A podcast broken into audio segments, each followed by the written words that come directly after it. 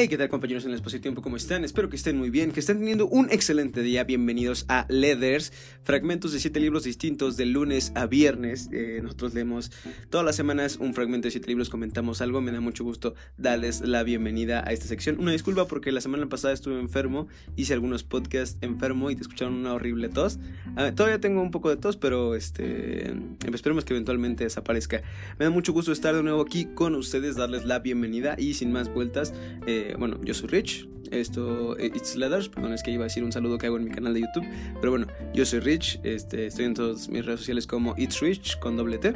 Eh, poco más. Vamos a empezar entonces con el podcast. Vamos a empezar con 365 días para ser más culto.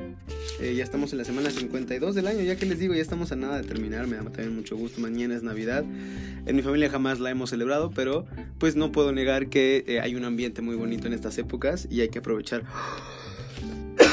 Nelson Mandela, what the fuck. Este. Me, da mucha curiosidad este tema por el efecto Mandela, pero bueno, vamos a empezar. Perdón. He luchado contra la denominación, la dominación blanca y he luchado contra la dominación negra. He venerado el ideal de una sociedad libre y democrática en, lugar de toda en un lugar en la cual todas las personas vivan juntas en armonía e igualdad de oportunidades. Es un ideal al que aspiro consagrar en mi vida y que espero alcanzar, pero si fuere preciso, es un ideal por el cual estoy dispuesto a morir. Nelson Mandela durante su juicio por traición en 1964. En 1964, Nelson Mandela fue acusado de traición contra su país, Sudáfrica. Tras liberarse milagrosamente de la pena de muerte, este abogado de 46 años fue condenado a cadena perpetua, un castigo que habría de cumplir en una isla situada cerca de la ciudad del Cabo.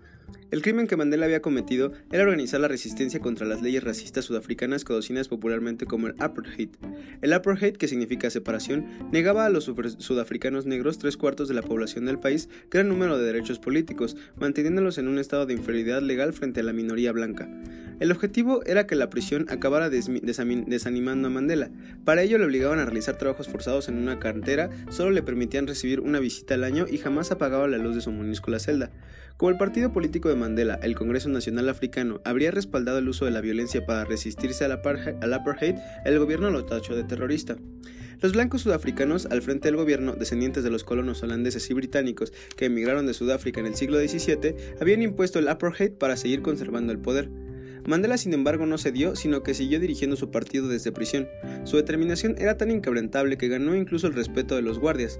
Entre tanto, fuera de la cárcel, Mandela se estaba convirtiendo en un héroe para millones de negros en Sudáfrica y otros lugares, lo que logró que la atención mundial se fijara en las injusticias del apartheid. En 1920, cediendo la presión internacional, el gobierno blanco de Sudáfrica terminó aboliendo el apartheid y puso en libertad a Mandela. En 1993 fue galardonado con el Premio Nobel de la Paz y en las primeras elecciones multirraciales del país que obtuvieron lugar en 1994 fue elegido presidente. Tras, elección, tras su elección, Mandela invitó a uno de sus antiguos carceleros a su fiesta de cumpleaños. El viejo vigilante declaró en una televisión, Estoy muy orgulloso de, de que uno de mis prisioneros se haya contornado en mi líder. En 1998, convertido en uno de los hombres de Estado más respetados, Mandela se retiró de la presidencia. Bajo el sistema del apartheid, muy parecido a la segregación racial que dominaba los, estados del sur de Estados Unidos, antes de los años 70, la raza era un factor determinante en el día a día de todos los ciudadanos. El sexo y el matrimonio interracial estaban prohibidos y todo, desde los hospitales hasta las playas, estaba segregado. En protesta por el apartheid, el Comité Olímpico Internacional prohibió la participación de Sudáfrica en 1964. Los atletas sudafricanos no volvieron a competir hasta los Barcelona en 1992. Wow, Nelson Mandela. Qué interesante sujeto. Fíjense que yo eh, no había sabido mucho de él. Eh, precisamente ah, me enteré poquito hasta uh, lo del efecto Mandela y así. Y rayos, ahora empiezo a dar del efecto Mandela. Porque, bueno, pues sí, o sea, si sucesos históricos como esos no se hubieran dado, pues muy, muy pocas cosas hubieran cambiado en cuanto a Sudáfrica y la situación actual del país. Entonces, pues nada, tal vez no sabíamos tanto de Mandela como decíamos. ahora vamos a. Ahora vamos a ir por un bolígrafo. Eh, no tengo uno al alcance por aquí. Debe de haber un bolígrafo. Aquí está. Perfecto. Eh, nada más para escribir como ustedes ya saben. Eh, el día de hoy en el libro es 8310. Excelente. Cierto, no les dije bienvenidos al 8310 de mi existencia. Bienvenidos. Ahora vamos a pasar al libro de los porqués. Mm, Y aquí está. Ahora vamos a leer por qué los huevos son ovalados. En un segundo. Ok. El huevo de las aves no siempre tiene forma de huevo, adquiere esa forma durante la puesta. Al formarse el huevo es esférico y tiene cáscara maleable. Su avance a través del oviducto, es decir, el canal por el que discurre el gameto u óvulo, se realiza mediante un movimiento ondulatorio conocido como peristálico, que está dirigido por una batería de músculos con forma de anillo que rodean el oviducto. Durante ese trayecto, el maleable huevo se va modelando. Para que el huevo pueda salir del oviducto, los músculos posteriores se contraen y presionan la parte trasera del huevo, mientras que los delanteros se relajan. Este movimiento, llevado de forma alternativa y sincronizada, hace que el huevo adquiera primero una forma cónica y más tarde una ovalada cuando la cáscara se solidifica. Órale es. Ya sabemos por qué los huevitos tienen forma ovalada y es básicamente porque cuando las gallinas los expulsan, pues van dándoles forma porque aún tienen la capacidad de moldearse. Increíble. Vamos a poner aquí el separador. Y ahora vamos con Humano demasiado humano de Nietzsche. Ya sabemos que estamos en una época, una era del de eh, Nietzsche contra el cristianismo, así que vamos a ver qué tiene para decir hoy. Destino del cristianismo. El cristianismo ha surgido para traer alivio al corazón, pero ahora le es necesario desolar el corazón para después aliviarlo. Después perecerá. Ay, amigo, tenías tanta mala, tenías este muy poca previsión. O tal vez sí, no lo sé. Bueno, es que ustedes no, no bueno, no sé si les explico brevemente. Yo fui alguna vez testigo de Jehová y este pues hay algunas profecías, ¿no? que se manejan y así. Entonces, esto de que había que mmm, el corazón para después aliviarlo, me sonó familiar. Pero bueno, eh, pues nada, o sea, efectivamente eh, hay que tener a gente que necesita consuelo para poder consolar, si no, si todos son felices, pues eso no funciona, ¿no? Entonces, creo que a eso se refería un poco el buen Nietzsche. Ahora vamos a continuar con Dirac y los grandes números coincidentes. Estamos justamente viendo cómo Dirac eh, cuestionó un poco a partir de lo que hizo Mr. Eddington. Entonces, vamos a ver cómo continúa. El célebre científico obtuvo otro número enorme al comparar dos tamaños extremos, el universo visible y el electrón. Al radio del universo visible se puede estimar multiplicando la velocidad de la luz por la edad del universo, dada que la inversa de la constante de Hubble, dada la constante, del, la constante de Hubble. Para el tamaño del electrón se puede usar lo que en física se conoce como el radio clásico del electrón. Es la distancia a la que deben situarse dos cargas eléctricas elementales para que su energía potencial sea igual al equivalente energético de la masa del electrón, y viene dado por la expresión E al cuadrado es igual a m sobre E y, eh, por C al cuadrado. Se llega así al número n sobre 1 es igual a unos números que no voy a decir. Recordemos la relación entre las intensidades eléctricas y gravitatorias entre un electrón y un protón que escribimos como n sobre 2 es igual a e2 sobre gamma mpme igual a 10 a la 40.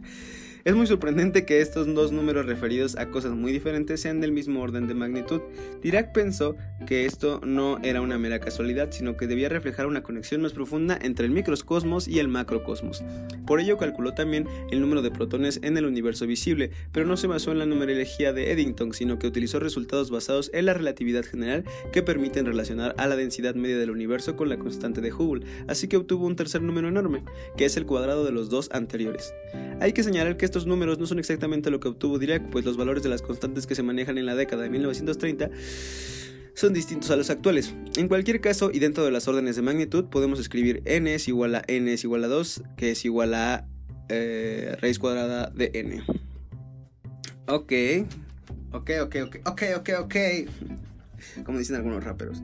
Este, pues vemos como Dirac al hacer algunos cálculos como lo hizo Eddington con un poco de magia, este, encuentran que hay relación entre los entre la no numerología porque es otra cosa este entre los números que describen el tamaño de un electrón y el tamaño del universo visible y la cantidad de protones en el universo. Eh, están relacionados por eh, la cantidad o la magnitud que hay entre los números pero no necesariamente eh, relacionados entre sí por alguna actividad bueno eso es lo que sabemos hasta ahora entonces vamos a continuar leyendo e igual y nos sorprendemos después Pasemos ahora al libro Entrena tu mente de Mark Freeman. Eh, estamos pasando justo ahora al paso número 6.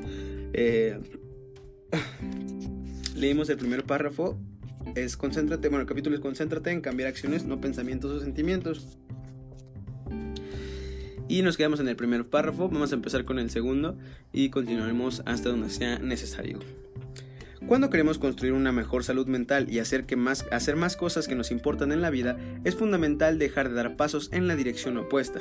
Por eso, eliminar las compulsiones es tan importante. Como ya dije, las compulsiones son engacharse en enfrentar, revisar y controlar cómo reacciona la incertidumbre, ansiedad y otros sentimientos que no nos gustan. Entre más nos involucramos en esas compulsiones, tenemos más experiencias que nos disgustan, pero entender la conexión entre las compulsiones y sus efectos no siempre es obvio. Imagina que estamos en un lugar soleado y caluroso. Hay una alberca grande bajo algunas palmeras, camastros suaves alrededor, hermosas plantas de hibisco con flores de rosa brillante, el zumbido de la cigarra se desvanece en el calor de la tarde y el tintineo del hielo en los vasos baila a través del aire cuando cierras los ojos y te relajas en la piscina. Al menos tratas de relajarte, pero es difícil porque hay un tipo corriendo y gritando alrededor. Exclama, me encanta saltar al agua, se avienta de bomba a la alberca y salpica a todos los que están alrededor. De inmediato sale gritando muy enojado, odio mojarme, ¿por qué siempre me pasa? Solo quería saltar al agua, no pedí mojarme. Toma una toalla y se seca con furia murmurando sobre lo increíble que se siente, sobre lo terrible que se siente. Si tan solo pudiera hacer algo para eliminar esta desagradable sensación, no se siente bien. Quisiera sentirme como, cuando estaba a punto de, de aventarme a la alberca, era tan feliz. Al estar mojado no soy yo. Ahora no soy mi yo normal y seco. Desearía que hubiera algo que hacer para nunca volver a sentirme así. Debería ser algo que disfruto, algo para mí, como saltar a la piscina. Me encanta el sentimiento de aventarme una alberca. Todo se siente increíble al momento de brincar. De una vuelta corriendo alrededor de la alberca, se avienta el trampolín, cae de panzazo y sufre un golpe mojado. Otra vez se aleja gruñendo, todo lo que me encanta siempre se arruina. Este patrón se repetirá hasta usar todas las toallas, quedar inconsciente al aventarse y golpearse en el extremo poco profundo, ser encerrado en la casa o gastar el resto de su vida corriendo en círculos, saltando al agua, odiando cómo se siente, intentando alejar ese sentimiento, secándose con una toalla, saltando de nuevo, odiando cómo se siente otra vez. Así será yo, así era yo cuando batallaba con mi salud mental. Saltar en el agua y mojarse no están separados. Querer las compulsiones pero odiar los resultados no es menos absurdo que alguien a quien le gusta saltar al agua pero odia mojarse. Necesita dejar de aventarse a la alberca. Aunque es fácil identificar la conexión entre saltar al agua y mojarse, no es tan obvio cuando se trata de lidiar con las compulsiones que te están aventando a la parte profunda de la vida. Para hacer estas conexiones es útil identificar patrones de pensamiento y comportamiento que no te están ayudando en la vida. Cuándo y por qué haces o usas algo es lo que crea los problemas. ¡Órales! Pues sí, efectivamente hay gente que, eh, eh, ¿cómo se dice? Quiere no sentirse mojada, pero se avienta a la alberca sin pensarlo demasiado. Y pues efectivamente cuando no nos caemos en cuenta de las compulsiones que tenemos, pues eh, odiamos las consecuencias, pero no nos damos cuenta de cómo nosotros mismos nos llevamos hasta allá. Mm, perdón, es que estaba revisando justamente lo de poner el número aquí. Este, no nos damos cuenta de las compulsiones que nos llevan hasta allá ni las acciones que realizamos para meternos nosotros mismos en esas situaciones.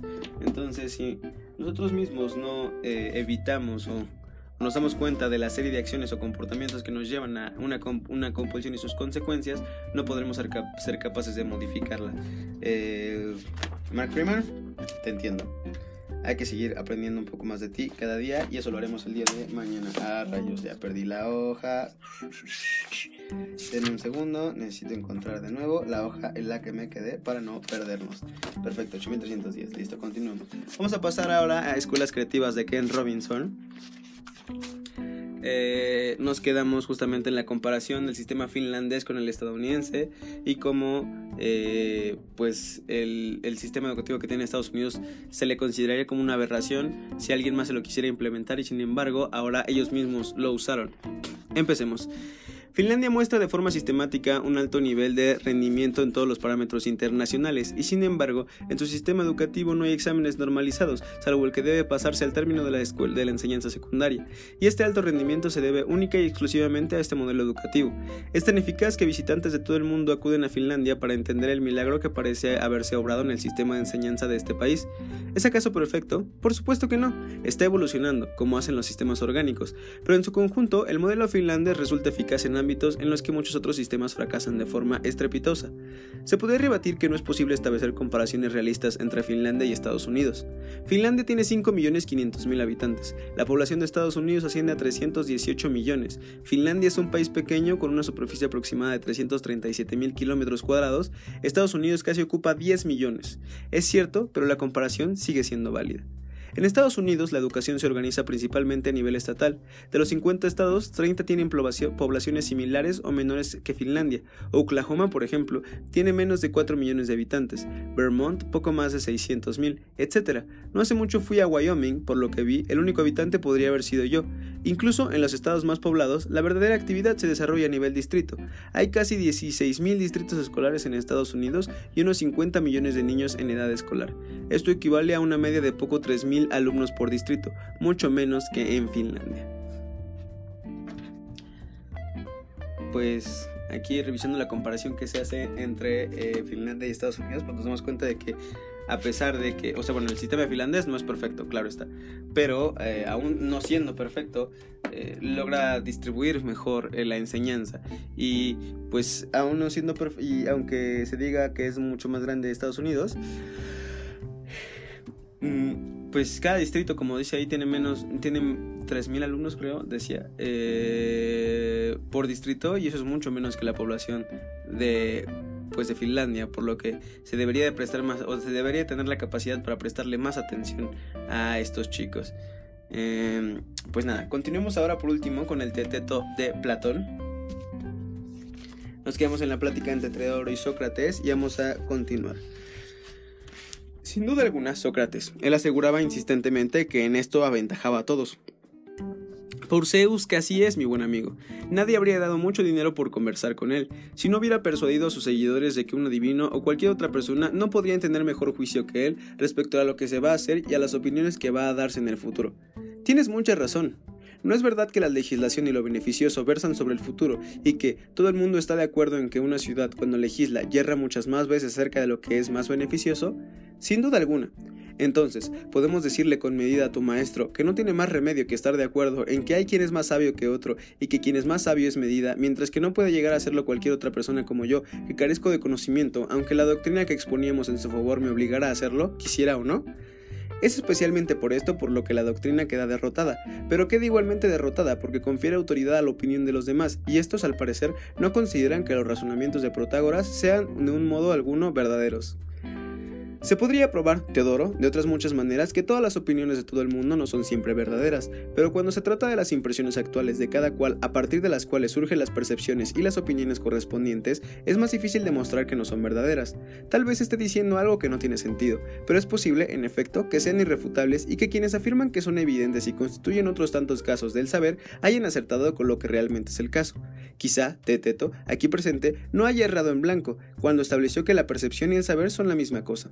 Por consiguiente, tenemos que considerarlo con más atención, como exigía nuestra defensa de Protágoras.